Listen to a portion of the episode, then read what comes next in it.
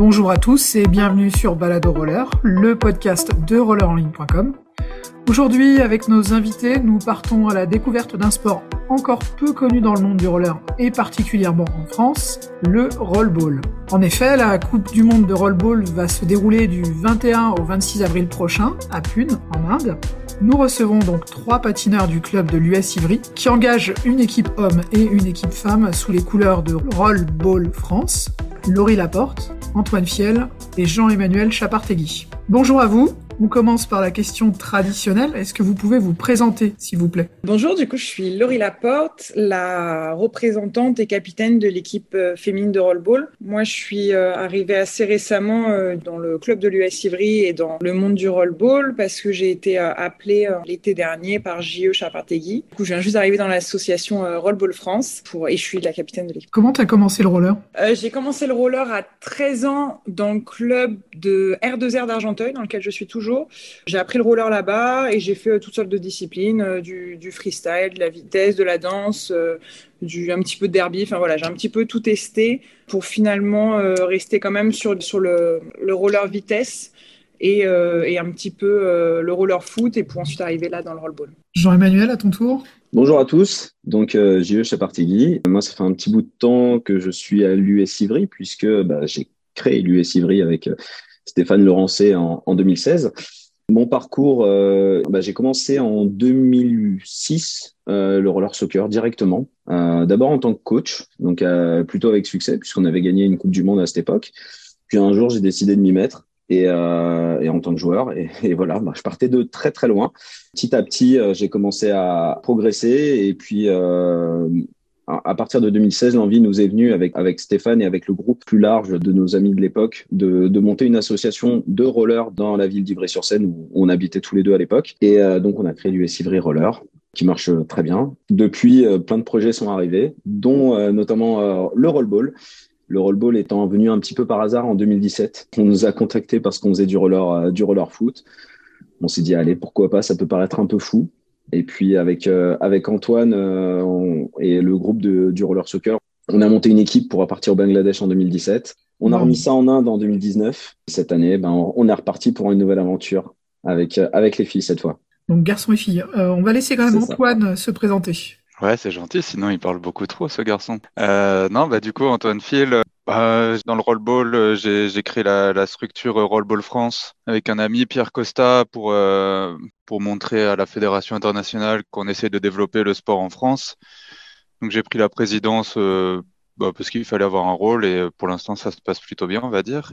Euh, sinon, le roller, bah, j'en ai fait beaucoup quand j'étais petit. Ensuite, j'ai eu une grosse pause à l'adolescence. Ensuite, j'ai trouvé par le biais d'un autre ami euh, le roller foot avec euh, JE et du coup, je me suis remis au roller là. Je pense que j'ai fait 8 ans de roller foot maintenant. Puis depuis peu, je me suis mis au, au roller hockey. Donc on va rentrer euh, dans le, le, vif du sujet. Parce que depuis tout à l'heure, on n'arrête pas de prononcer le mot. Le, le rollball. Alors bon, savoir si c'est euh, attaché ou détaché. Moi, j'utilise les deux indistinctement. Qu'est-ce que c'est que le rollball? Le rollball, c'est un sport qui est né à, à Pune. Donc c'est un, un, prof d'EPS euh, indien qui, mais la légende raconte qu'il avait des des quads et un ballon de basket et que du coup il s'est dit euh, ça peut être sympa d'allier les deux euh, et de faire une activité sportive euh, mêlant handball et, roller. Par la suite, la fédération indienne s'est créée autour de, cet homme, donc Raju Erdabade, et comme c'est un sport qui a été purement créé en Inde d'après bah, la légende de ce sport, ils ont voulu faire en sorte que ça soit le premier sport indien développé partout dans le monde. Donc c'est parti vraiment de, de, ce petit prof de PS quelque part en Inde à cette grosse structure qui organise sa sixième Coupe du Monde actuellement. Le rollball, qu'est-ce que c'est? Donc ça peut s'écrire attaché ou détaché. Je pense qu'il n'y a pas vraiment de règles écrites pour l'instant. J'ai toujours vu les deux orthographes. Donc euh, comme je disais, c'est euh, du handball à roller. Avec un ballon de basket. Et avec un ballon de basket. Alors ça, euh, on n'a toujours pas compris pourquoi. Et c'est un ballon de basket euh, taille 6, donc taille femme pour, euh, pour nous en Europe. Donc c'est exactement les mêmes règles que le handball, sauf qu'on ne peut jamais rentrer dans la zone de but. Donc c'est-à-dire que pour tirer, il faut toujours bien freiner avant et même en célébrant, il faut jamais rentrer dans cette zone de but, euh, cette zone du gardien. Et on a le droit aux reprises. Et on a le droit aux reprises. On a le droit au dribble à deux mains, on a le droit aux reprises. Donc vous êtes obligé de dribbler en patinant? On est obligé de dribbler. Donc du coup, la règle, c'est euh, soit continuer à faire des dribbles, et si on arrête de faire des dribbles, on a le droit à trois poussées ou trois pas, à faire trois mètres ou à garder le ballon trois secondes dans les mains. Comme on a le droit aux reprises, du coup, on peut bloquer le ballon trois secondes et reprendre le dribble, il n'y a pas de souci. Là, vous disiez tout à l'heure que c'était une pratique qui était née en Inde. Donc de ce que j'avais lu, c'était vers 2003. À l'heure actuelle, on en est, comme vous le disiez aussi, à six épreuves de, de Coupe du Monde. C'est la sixième édition. Comment on explique que l'Inde se soit appuyée particulièrement sur ce sport pour développer le roller? Je ne sais pas trop l'expliquer non plus. Ce que je sais juste, c'est que c'est un sport qui est assez simple à pratiquer, ce qui fait que en fait, on, est quand même dans un monde assez, assez ouvert pour eux ils n'ont pas forcément de concurrence. Je parlais avec avec Igor, euh, qui est quand même très connu dans le slalom, et qui me disait que voilà, les Indiens, ils avaient du mal à s'impliquer au niveau du slalom, par exemple. Et c'est vrai que le rollball permet cette accessibilité. Ils arrivent dans un sport qu'ils ont monté, qu'ils ont euh, ils ont construit les règles, ils ont tout construit autour du, du rollball, donc ils arrivent déjà en position dominante, ce qui est quand même très différent des autres sports où euh, bah, ils se rattachent à une structure déjà bien établie, où les compétitions sont principalement aussi en Europe et donc avec des visas plus difficiles à obtenir. Là, tout est en Inde.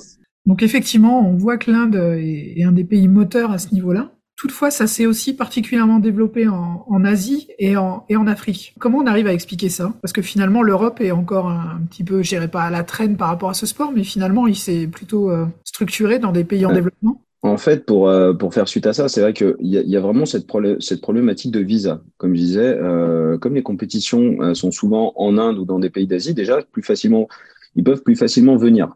Euh, quand on fait des compétitions d'autres sports en roller, comme je vous dis, elles sont souvent en France, à la Paris Slalom World Cup, pour avoir un visa pour la France, par exemple, c'est quand même pas évident.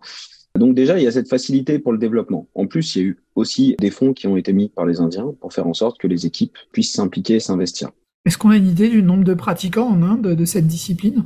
Alors, j'ai pas vraiment d'idée du nombre de pratiquants. Tout ce que je sais, c'est qu'ils ont une, une, véritable ligue universitaire. Donc, ils ont plusieurs équipes, ils ont des, des ligues par État donc plus ou moins développé pour chaque État en Inde. Et ils ont une ligue euh, bah, fédérale, j'imagine. Euh, enfin, je pense que l'Inde est un État fédéral. Peut-être que je me trompe. Ils ont une ligue fédérale euh, où du coup chaque sélection de chaque État va, va, concourir. Et ce qui fait que eux, pour le coup, l'équipe nationale d'Inde est une vraie sélection et qu'on peut voir que chaque joueur vient d'un État différent. Mais après, le nombre exact, il n'y a pas de communication officielle sur ça. Donc ça veut dire qu'ils ont un championnat structuré en Inde? Ils ont un championnat structuré, oui. Et il y a aussi un championnat structuré au, Bangladesh, au Sri Lanka et au Kenya. Oui, voilà ce que j'allais demander. Est-ce qu'il y a d'autres pays qui ont un niveau de, maturité dans leur championnat aussi avancé, notamment en Afrique? Ou est-ce que c'est En Afrique, moi, de, ce que je vois, alors euh, ce qui, bah, le, vrai moteur, c'est le Kenya en Afrique. Ensuite, il y a l'Égypte qui commence à s'y mettre. L'Égypte, ils ont, ils ont commencé à construire une grosse fédération euh, après la dernière Coupe du Monde, enfin ils ont commencé un peu avant la dernière, mais ça, s'est vraiment structuré. Ils ont commencé à avoir plus d'échanges avec les Indiens, commencé à les inviter à faire des gros événements. Donc pour moi, les deux pays moteurs de l'Afrique, ça serait euh, ouais, l'Égypte et le Kenya. Il y a le Sénégal maintenant qui commence à bien monter, non? Sénégal, ils n'ont pas vraiment une ligue. Euh, enfin, peut-être que je me trompe, mais en tout cas, ou alors il y a zéro communication dessus.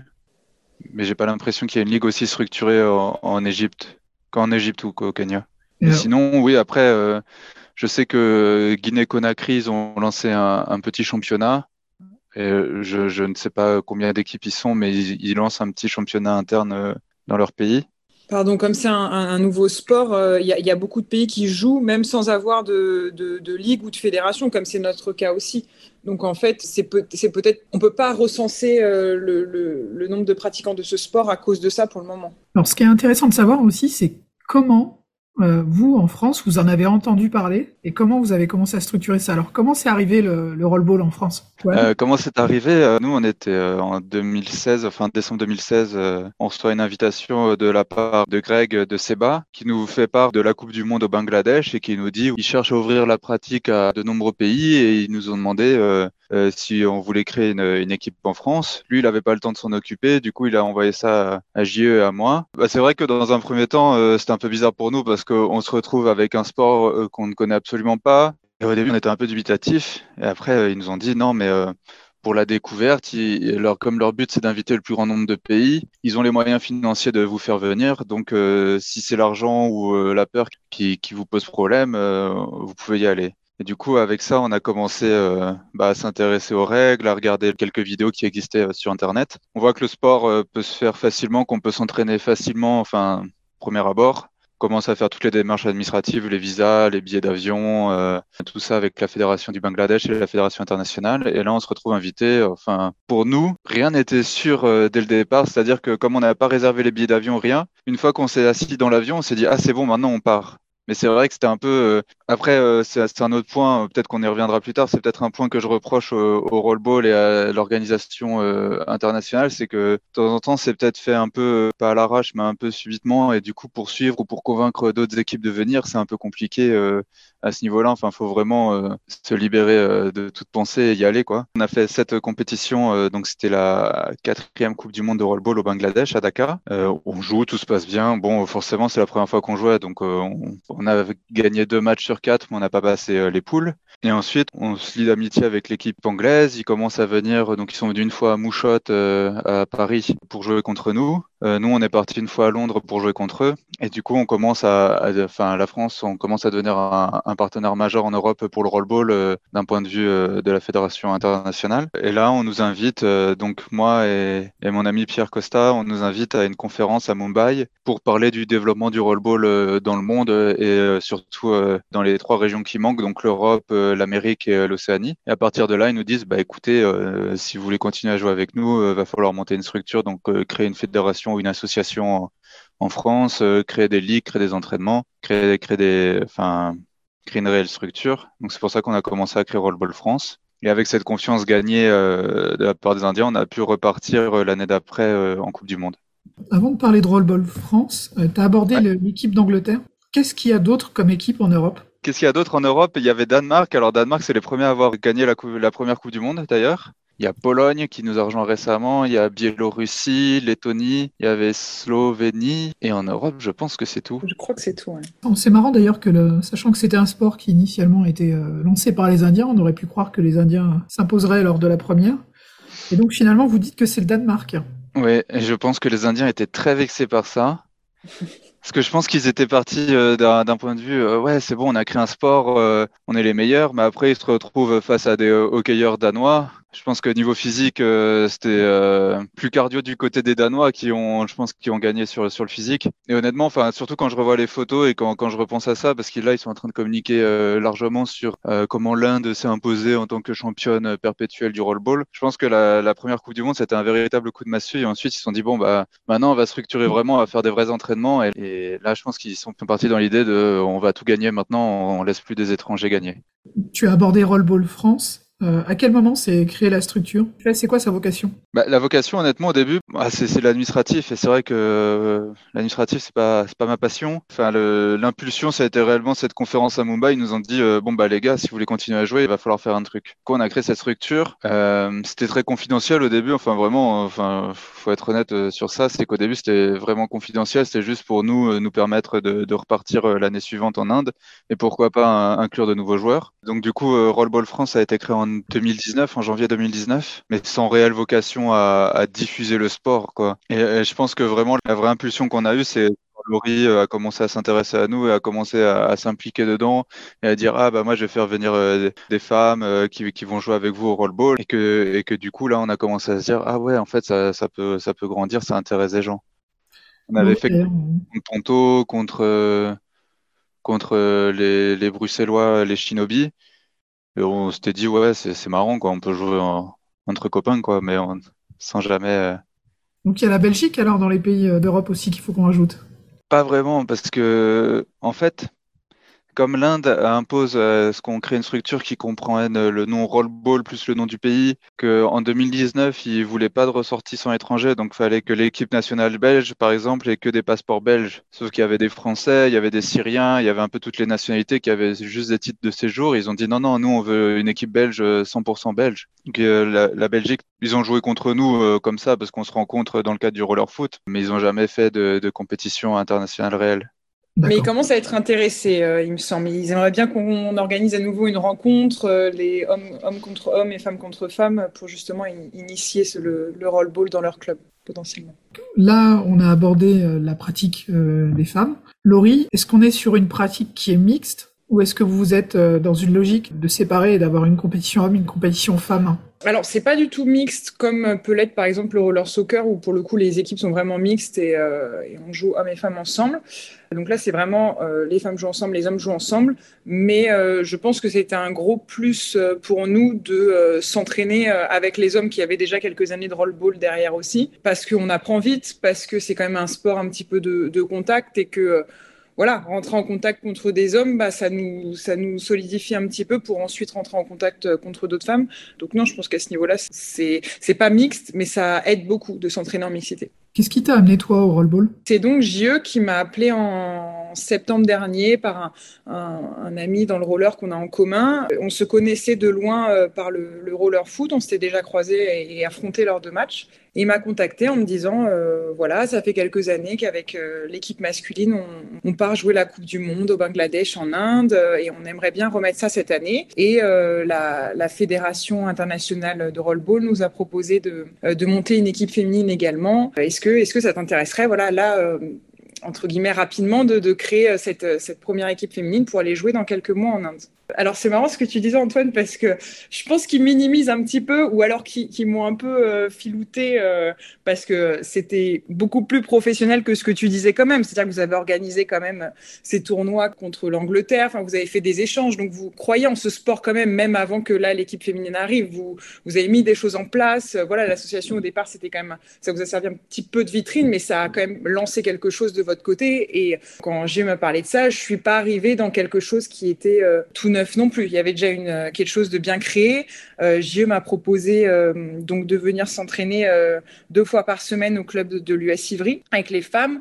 Voilà, les, garçons nous ont tout de suite très très bien accueillis, nous ont proposé de participer au cours avec eux, de hum, profiter de leur coach également. Enfin, on a eu tout de suite un superbe accueil, une, une, grande prise en charge et on, voilà, on n'est pas parti de, zéro. Justement, là, tu, on parle de constituer des équipes parce que bon, à l'inverse d'un sport individuel où effectivement il suffit d'une bonne volonté pour s'y mettre, là, il s'agit de regrouper un effectif avec un certain nombre de personnes. Comment ça s'est passé pour constituer l'équipe femme? Il faut savoir que en France, le, le, le, roller, ça reste quand même un petit milieu. On se connaît tous un petit peu euh, les uns les autres, même de loin. Donc, j'ai d'abord pensé à des personnes que je connaissais euh, dans le monde du roller et que j'ai contactées.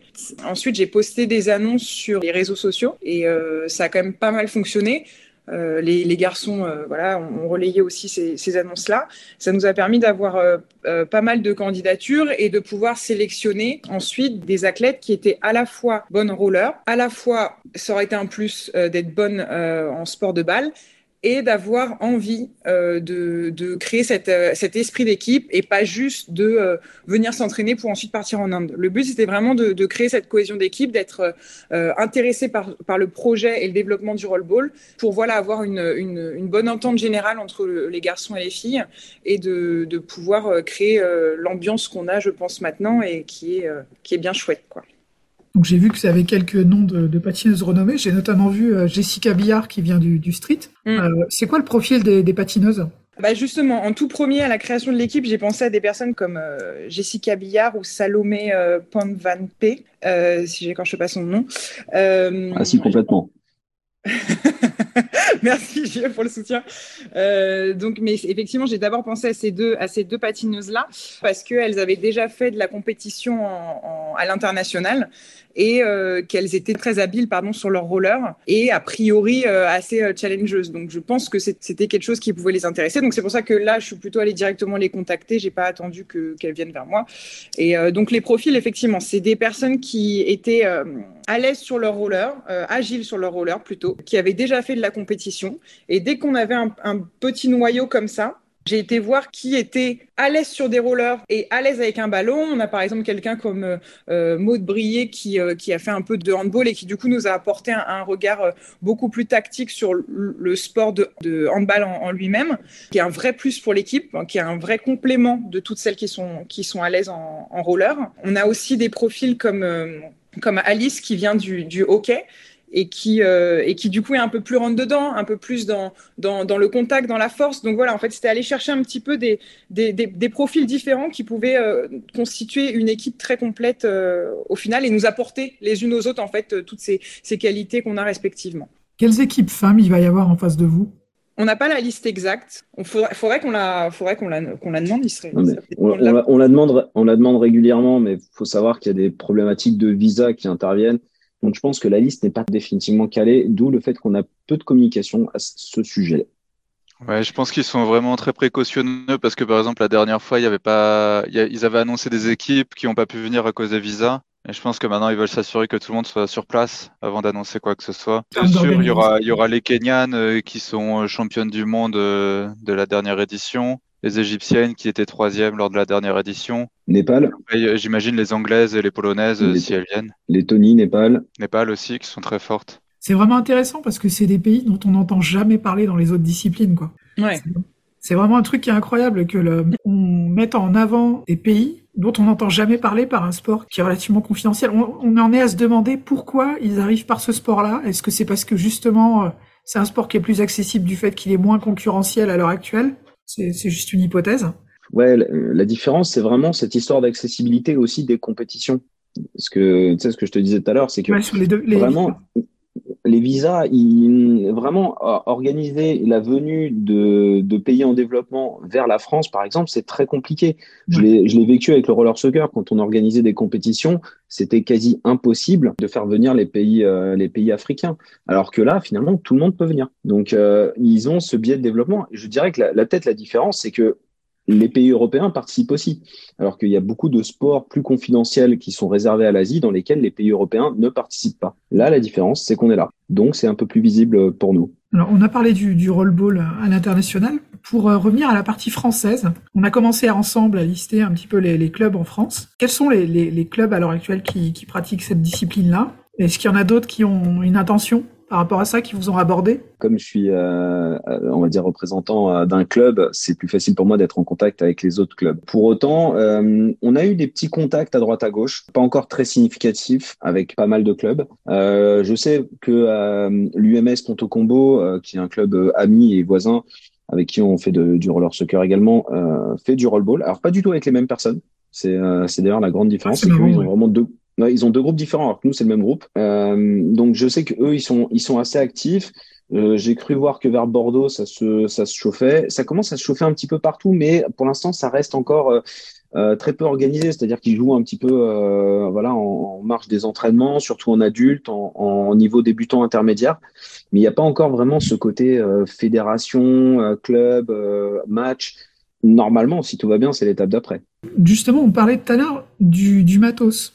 Euh, vous aviez dit que l'inventeur de la, discipline pratiquait en quad. Or, on voit que finalement, dans, les événements, il y a aussi bien du, quad que du inline. Est-ce qu'il y, a- un parti pris? Est-ce qu'il y a des pays qui roulent plus avec certains matos euh, qu'avec d'autres? Là, maintenant, il n'y a plus de parti pris. C'est que depuis, bah, pour la petite anecdote, c'est que à Chennai, donc la, cinquième Coupe du Monde, euh, la seule personne en quad, euh, c'était euh, chez nous. Donc euh, tout le monde était en inline. Et à un moment, bah, ils profitent de ces événements aussi pour faire euh, des petites conférences internationales. Et euh, là, il y a quelqu'un qui, qui s'est révolté. Il a dit non, pour que le sport marche, il faut que ça soit uniforme. Il faut que des inline pour les, pour les compétitions internationales. Je pense qu'il y, a- aussi une question de budget. C'est que c'est des pays en voie de développement. Donc forcément, je pense que les athlètes n'ont pas forcément le budget pour se racheter du nouveau matériel. Donc par exemple, les, les Coupes d'Asie ou les, les championnats indiens, ils peuvent se jouer aussi bien en quad qu'en inline. Mais dès que ça touche à l'international, ils, ils obligent euh, aux joueurs à passer en inline. D'accord. Parce qu'en soi, techniquement, il y a le, le terrain. Les terrains sont de quelle taille? Alors les terrains, ils font 40 mètres de long sur 20 mètres de Ouais, c'est un- large. C'est un terrain en hein, concrètement. Ouais, C'est un type C. Ouais. Donc, ça veut dire qu'en soi, euh, que ce soit du quad ou du inline, ça ferait pas une énorme différence sur les sur les contre-attaques, sur les relances, les freinages. Le, le quad, il a du sens? Bah, en fait, Ah, le, truc, c'est que carrément. par, par exemple, ils, ils- quand ils autorisaient encore les quads, ils autorisaient, mais euh, sans les freins. Pareil, en roller, en inline, il n'y aura pas de frein. Ce qui fait que du coup, le quad perd un peu son avantage de départ rapide euh, en s'appuyant sur le, le bloqueur avant. Ouais, c'est étrange comme, euh, comme concept. C'est- C'est-à-dire qu'ils essayent de définir des choses, mais c'est pas encore bien défini. Et je pense que tant que ça touche pas, euh, enfin une compétition au niveau international où euh, il y a des règles établies, ils essaient d'avoir une uniformité. Je pense que si on développe la pratique en France et que si ça, on arrive à créer une ligue ou euh, au moins un championnat français, là on va pas faire de différence sur euh, quad inline. C'est- C'est-à-dire que tout le monde est le bienvenu. Et peut-être qu'un jour, si la fédération internationale force à changer les règles, même pour les, les compétitions locales, là on viendra changer. Mais du moment qu'en Inde ou en Asie ils jouent encore en quad quad s'ils le désirent. De notre côté, on n'aura pas non plus à imposer ce choix aux joueurs. Quoi. Laurie, toi, tu disais que tu étais passé par le derby. Tu as essayé le, le rollball dans, dans les deux types de matériel? Effectivement, j'ai pas essayé le rollball en quad. Je, je, suis quand même un peu plus pro inline parce que je trouve ça beaucoup plus maniable. Pour, voilà, pour, pour la relance, pour la rapidité, je trouve ça très très maniable. Mais effectivement, Toko, le joueur chez l'équipe masculine qui joue en, très souvent en quad, il est, euh, il est hyper efficace en quad. Quoi. Donc, euh, donc ça nous fait nous dire finalement, effectivement, est-ce que c'est si optimal que ça d'être en inline? Je je, je sais pas. Ouais, après, ce qui est surtout bien, c'est d'avoir chacun notre style de patinage. Toko, c'est vrai que c'est un cas un peu particulier. Il vient du ring hockey. Donc forcément, euh, le quad, euh, il le maîtrise euh, vraiment parfaitement. Il se débrouille très bien en inline hein, et d'ailleurs il s'est adapté pour la compétition, pas le choix. Mais voilà, ce qui est intéressant, c'est de pouvoir accueillir tout le monde dans la discipline. Et je pense que tant que rien nous n'est, enfin rien n'est imposé, nous on laissera vraiment tout le monde venir comme bon lui semble. Je trouve que c'est se mettre une barrière pour rien, de, forcer à jouer en, inline.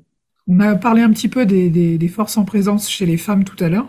Euh, parlons un petit peu au sens plus large de, la compétition, chez les hommes notamment. Quelles sont les, équipes favorites?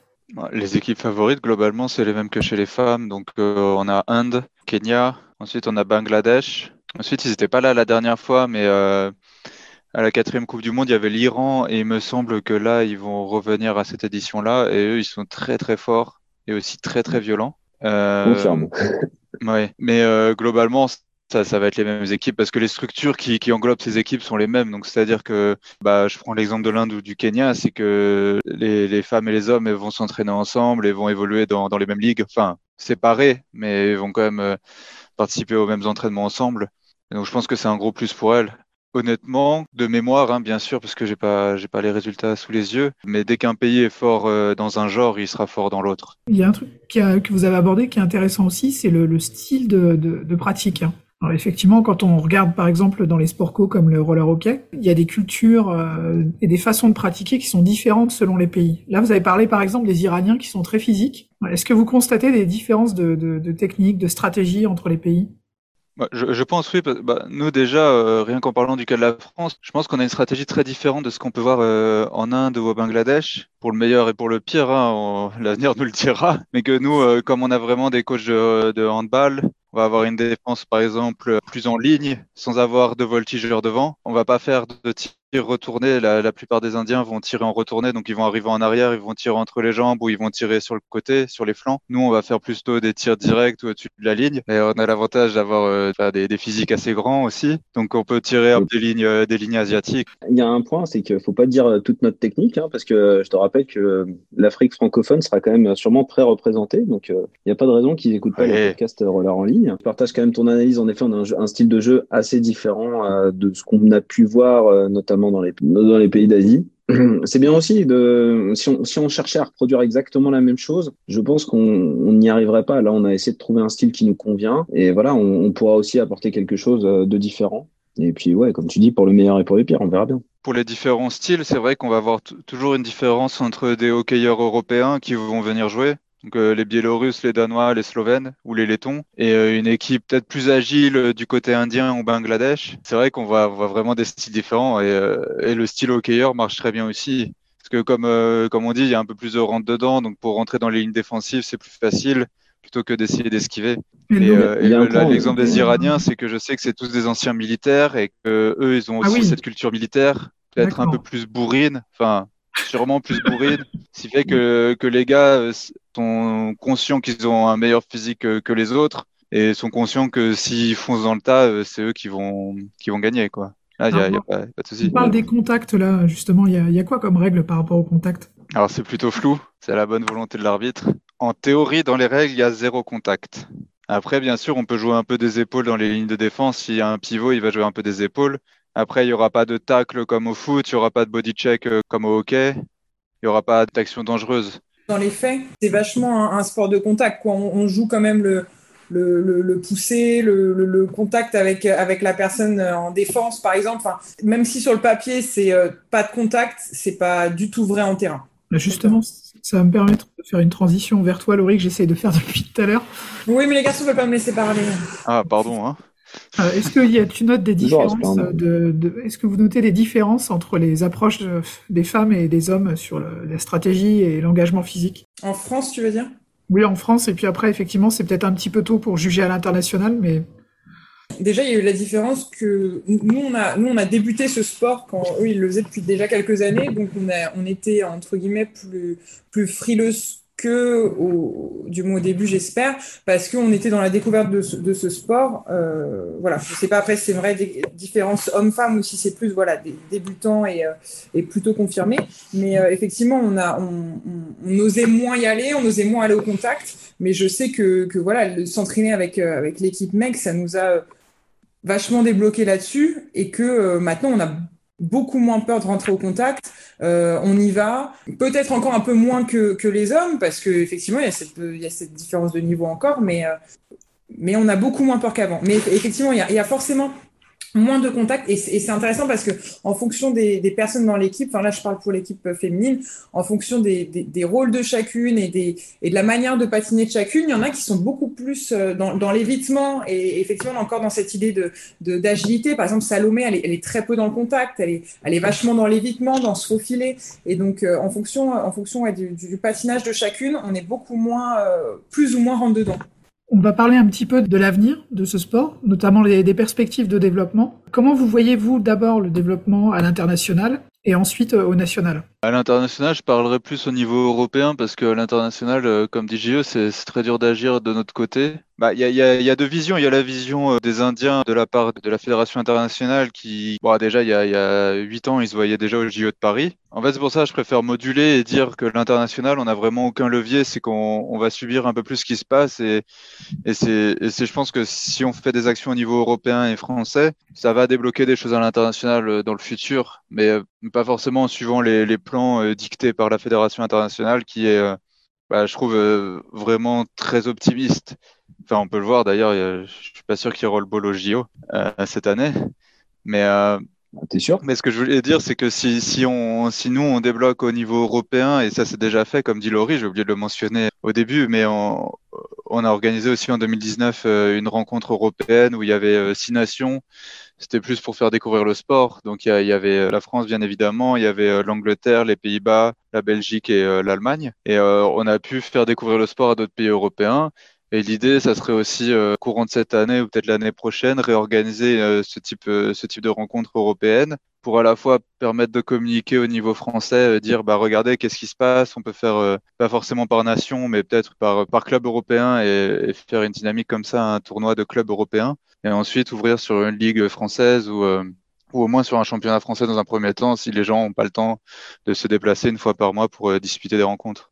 Ça va m'offrir une bonne transition avant de parler du développement euh, et d'un rapprochement éventuel avec la Fédération française de roller, on parlait de la Fédération internationale. Pour qu'un sport soit aux Jeux olympiques, il faut qu'il soit dans une fédération affiliée et reconnue par le CIO. Euh, est-ce qu'à votre avis, euh, les, Indiens et la Fédération internationale de rollball, ils ont une volonté de se rapprocher de la World Skate? Je ne pense pas. Alors c'est qu'un avis personnel et c'est toujours compliqué d'avoir l'avis officiel de leur part. Par exemple, quand on a fait la conférence à Mumbai, on était trois pays européens, donc il y avait Pologne, Danemark et euh, nous, France. Et à un moment, les Danois ont dit, bah, si vous voulez commencer à, justement aller aux Jeux Olympiques, parce qu'il était un peu dans cette dynamique-là, il, il, leur a dit, bah, il faudrait que vous euh, que vous incluiez euh, dans votre équipe de fédération internationale des Européens, des Africains et des Américains. Et les Indiens, comme ils sont très fiers de leur bébé, très fiers de ce qu'ils ont fait, ils ont dit oui, oui, on verra, mais pour l'instant, l'équipe est, elle est 100% indienne de la Fédération internationale. Ils essaient de vraiment de protéger euh, leur sport. Et après, il faut, dire qu'il y a une grande poussée de nationalisme en Inde, et je pense que ça, joue beaucoup dans ça, c'est qu'ils veulent prouver que le Made in India, ça marche, et que euh, eux, ils vont y arriver tout seuls à, se présenter au JO. Concernant la, la France, euh, est-ce qu'il y a eu des démarches de votre part pour aller en direction de la Fédération française de roller et skateboard? Ou est-ce que pour l'instant, vous préférez continuer votre développement en parallèle et puis voir plus tard? Sur cette partie-là, il y a eu plusieurs petites tentatives de fait. À un moment, on s'est rapproché vaguement de la FSGT. Euh, le contact était intéressant, mais depuis, il y a eu aussi le Covid qui est passé par là. Et c'est vrai que tant qu'ils n'avaient, enfin, tant qu'il n'y a pas eu cette Coupe du Monde pour relancer un peu la dynamique, le rollball était un petit peu en encéphalogramme plat pendant quelques temps. La Coupe du Monde et tout, l'engouement qui y a autour bah, complètement relancé le sujet. Et euh, moi, je participe activement euh, aussi au développement de la, du roller soccer avec la Fédé. Donc, c'est intéressant de voir un petit peu ce qui se fait de bien et de moins bien pour aussi bah, peut-être plus tard l'appliquer au rollball. On fait aussi en sorte entre nous de se dire on voit au retour de la, de la Coupe du Monde pour pas tout mélanger. L'objectif sera sûrement de, de commencer une stratégie pour faire en sorte qu'il y ait de plus en plus de clubs qui nous rejoignent, voir comment monter une ligue ou des rencontres. Mais euh, je pense que c'est très important de le faire dans un second temps. Une question que j'ai oublié de vous poser, vos objectifs de, de classement pour les hommes comme pour les femmes? Est-ce qu'on peut laisser euh, Antoine ne pas répondre à cette question? Parce que je le trouve trop pessimiste Non, je suis pas pessimiste. Euh, moi, je dis, je dis, l'objectif à court terme qu'on a, c'est déjà de passer les phases de poule, ce qu'on n'a toujours pas fait en deux éditions. ensuite, pour moi, c'est vraiment que du bonus. Après, je propose d'écouter JE qui est très optimiste sur le sujet. Je suis pas optimiste, mais quand je vais à une compétition, je j'y vais pas forcément pour perdre.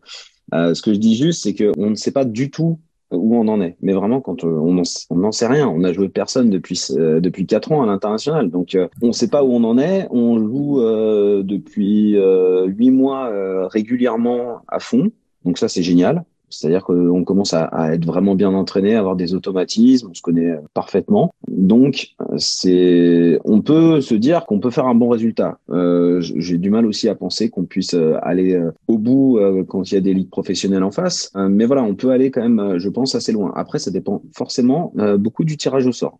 On va pas se mentir. voilà, ça dépend de qui on a en poule, qui on a éventuellement juste après la poule. Donc c'est difficile de définir un objectif euh, précis. Mais ce que j'espère, c'est que notre niveau sera quand même un niveau au moins de, de quart de finaliste. Quoi. À quelle fréquence vous vous entraînez? Euh, Deux fois par semaine. Et le chez les femmes, c'est comment? On s'entraîne deux fois par semaine aussi avec un. On, on, fait notre euh, prépa physique à côté. C'est-à-dire que techniquement, avec nos coachs, on s'entraîne deux fois par semaine et, euh, et on s'entraîne euh, à titre individuel à côté. Et euh, pour répondre à, ta question aussi, chez les femmes, on est, on est un peu dans la même veine que les hommes, si ce n'est qu'on n'a jamais affronté, on n'a jamais fait de match officiel de rollball en fait. Donc c'est très dur de nous, de nous projeter. Par contre, on y va pour gagner quoi. Ça c'est clair dans la, dans la tête de toutes. Et je pense que ce serait un, piège de se dire ah bah c'est notre première édition, bon on y va pour voir, on y va pour tester parce qu'on serait pas on serait pas dans un bon état d'esprit, on donnerait pas tout, tout ce qu'on peut qu'on peut donner. Donc effectivement, ça dépendra beaucoup des, des poules. Mais voilà, on va faire une Coupe du Monde, on y va pour gagner, on s'est entraîné pour ça, euh, on verra ce que ça donne, mais on, on, y, on y va pour gagner. Mais elles sont fortes, hein. vraiment elles sont fortes, Alexandre. Je, je te le dis, elles je, sont très fortes. J'ai l'impression que je peux davantage mettre ma pièce sur les femmes que sur les hommes à vous entendre. Bon, non. non, non, non, non mais elles, sont, franchement, elles sont fortes. Euh, je vois un petit peu avec aussi le recul euh, des autres compétitions. On a pu voir les, la compétition féminine. Euh, une équipe, ça se construit en, au cours d'une compétition aussi. Donc, en fonction de comment elles vont se construire ensemble pendant la compétition, elles peuvent en effet aller euh, très loin, mais euh, c'est vrai qu'il faut rester mesuré par rapport à, au contexte. C'est un peu, on, on, ignore un petit peu où ça en est, donc voilà. Mais franchement, ouais, on, je pense qu'elles sont fortes, vraiment. Alors, vous avez glissé un terme intéressant tout à l'heure euh, qui m'a fait un peu tiquer, c'est ligue professionnelle. Euh, vous avez abordé chez les garçons la notion de ligue professionnelle. Est-ce qu'il y a des équipes pro euh, en rollball? Je sais qu'au Bangladesh, il y en a qui sont pro. En Inde, on a été invité aussi. Euh, il y a eu un appel à candidature un moment pour devenir professionnel rollball en Inde. Tu m'as pas transmis le message. Bah, je pensais pas que tu voulais te relocaliser en Inde, du coup je me suis permis de ne pas t'envoyer le message. Euh, mais encore une fois, c'était euh, plutôt flou, ils en ont parlé je pense une ou deux semaines. Venez, faites des essais en Inde, vous avez un, campus de deux mois pour évaluer votre niveau et savoir euh, comment on fait. Enfin, oui, j'ai pas donné suite à ça. Enfin. De toute façon, ils veulent que des gens indiens pour jouer en Inde, a priori de ce que j'ai compris, ou des gens de la nationalité, donc. On ne sait pas forcément, parce que là, mais parce que là c'était professionnel en, comme un, enfin comme une Ligue 1 ou comme un tournoi, euh, comme une Ligue NBA. Donc et je pense que ça leur aurait, aurait fait très plaisir d'avoir des Européens et des Africains dans leurs équipes euh, d'État ou leurs équipes euh, de ville. Donc ça veut dire qu'il y a des, il y a des sponsors potentiellement derrière. Ça veut dire que dans ces pays-là, il doit y avoir un modèle économique autour de ce sport-là. C'est un peu le flou à ce niveau-là. Comme tu peux le comprendre de tous les échanges depuis tout à l'heure. Euh, les Indiens ont vraiment la main mise sur toute leur activité. On ne sait pas trop comment ça, comment l'argent rentre. On ne sait pas trop comment il est dépensé. Peut-être Antoine en sait un peu plus, mais je pense pas. Donc oui, il y a des partenaires, il y a des médias, il y a sûrement des mécènes mais on ne sait pas ils exactement. ont un énorme mécène, ils ont un énorme euh, sponsor. Alors j'ai pas le nom, mais euh, je sais que c'est quelqu'un qui est présentateur télé euh, d'un JT, qui possède plusieurs Novotel, enfin qui, qui a énormément d'argent. Je pense qu'il y a des fonds d'investissement euh, sûrement au Qatar ou quelque part. Bon, du coup, tu dois bien te douter que s'il y a des fonds d'investissement dans ces pays-là, ils vont pas ils vont pas non plus l'afficher euh, sur tous les murs. À un moment, il y avait énormément d'argent. Là, je pense qu'il y en a un peu moins euh, à cause du Covid. Et je pense qu'en Inde, ils ont eu énormément de restrictions économiques euh, dues au Covid. Énormément d'impact comparé à ce qu'on a pu avoir nous en France ou en Europe. Mais oui, il y a, des gros sous derrière, ça c'est sûr. Bah, encore une anecdote sur Mumbai, c'est qu'à un moment, on se lève, on va en pause et il y a un mec qui me dit Ouais, tu vois, autour de la table, il y a que des millionnaires. Et je lui dis Mais en roupies ou en dollars? Il me fait Non, en dollars. Je fais Ouais, bon. Donc il y a aussi, ouais, il y a, je pense qu'il y, a- des histoires pas toutes blanches derrière. Pour répondre à ta question du développement à l'international, c'est pour ça que je préfère euh, encore une fois euh, qu'on se concentre sur l'Europe et sur la France parce qu'on maîtrise euh, ce qui va se passer et on est sûr de pas s'impliquer dans des choses où on n'a peut-être pas forcément envie de, mettre les pieds, quoi. On arrive à la, fin de cette interview. On a une, tradition ou une habitude, c'est de donner la, la parole à nos invités par l'intermédiaire d'une tribune libre. C'est-à-dire que vous pouvez aborder la thématique que vous souhaitez. Donc, à vous la parole. Bah, après, la tribune Ouais. libre qu'on pourrait faire, c'est euh, bah, venez essayer ce sport ou venez vous intéresser. On peut vous envoyer le livret de règles en anglais pour l'instant. On peut, on peut vous aider à, alors pas financièrement euh, pour l'instant, mais on peut vous aider au moins dans les démarches administratives ou, euh, ou au moins à, à trouver des, des personnes euh, dans vos régions ou dans les clubs aux alentours qui veulent essayer euh, le rollball et découvrir. Je pense que c'est un sport, quand on le regarde, on se dit bah, qu'est-ce qu'ils font euh, sur des rollers à jouer au ballon, mais quand on joue, on voit vraiment enfin l'intérêt de ce sport, on voit vraiment le, le plaisir qu'on peut avoir à jouer et, et je dirais que c'est un sport facile d'accès au premier abord parce qu'au final on joue avec les mains et on roule avec les pieds, donc c'est assez décorrélé. C'est pas comme du roller foot, par exemple. Euh, désolé de faire la mauvaise pub, JE, mais, mais c'est vrai que la question qui revient au roller foot, c'est comment vous tapez dans le ballon avec vos rollers. Là, quand on explique, bah, on joue au handball en roller, ça paraît beaucoup plus clair dans la tête des gens, quoi. Ouais, j'ai envie de dé- dédier cette tribune à, à la liberté d'essayer un nouveau sport. C'est beau ce que tu dis. Je suis Ouais, j'aimerais juste rajouter un, point euh, qui n'a dans un une thématique euh, vraiment différente. Comme euh, je disais tout à l'heure, ça fait huit mois qu'on s'entraîne peut-être un petit peu moins. Tout ce qu'on a vécu jusque-là, c'est déjà incroyable. Et euh, je voulais vraiment remercier mon équipe au sens large, c'est-à-dire garçon-fille, parce que c'est une aventure incroyable. Et l'aventure, tout ce qui s'est passé déjà avant, c'était juste incroyable. Donc voilà, on a vraiment créé un, un groupe extraordinaire. Ça fait vraiment plaisir de, de s'investir pour ces gens-là. Donc euh, voilà, j'avais envie aussi de dire ça. Oui, le sport est cool, Ouais. c'est vrai, mais le faire avec des gens cool, c'est encore mieux. Et pour continuer aussi, ce que j'apprécie aussi dans ce, enfin, dans ce qui se passe là en ce moment, c'est que bah, ça a commencé en 2017 au Bangladesh euh, en groupe de potes à l'aventure et que maintenant là, au bout de, ça fait quoi? Ça va faire six ans maintenant. C'est que ça devient euh, de plus en plus euh, structuré, c'est qu'on arrive à avoir des sponsors, on arrive à avoir une équipe féminine, une équipe masculine, on arrive à faire en quelque sorte euh, des, des sélections de joueurs, on arrive à faire des entraînements. Enfin, je trouve que bah, c'est une belle histoire de partir euh, à sept, euh, sept mecs au Bangladesh sans, sans trop d'idées, et d'arriver à là, à motiver des gens, à parler dans ce podcast. Enfin, ah, je trouve que la dynamique est géniale aussi. Laurie, tu voulais ajouter quelque chose ou- Non, ouais, je voulais dire que c'est vrai qu'on a, on a surtout parlé du, du, du côté sport, du côté euh, ludique, des entraînements, etc. Mais derrière, il y a eu quand même pas mal de choses en termes d'organisation à gérer. C'est vrai qu'on était dessus euh, pratiquement, enfin, quotidiennement, en fait. Donc, euh, donc c'est, beaucoup d'investissements, beaucoup de, choses, mais qui sont, comme tu disais, hyper, euh, hyper belles à, bosser et à faire ensemble. Et c'est hyper enrichissant du côté humain également. Donc, donc ouais, j'ai très très hâte de, partir la semaine prochaine et de voir ce que nous réserve cette aventure indienne. Donc effectivement, alors je vais me dépêcher de, sortir ce podcast le plus vite possible, euh, histoire qu'il sorte juste avant la compétition. Euh, je vous remercie à tous les trois pour cet échange.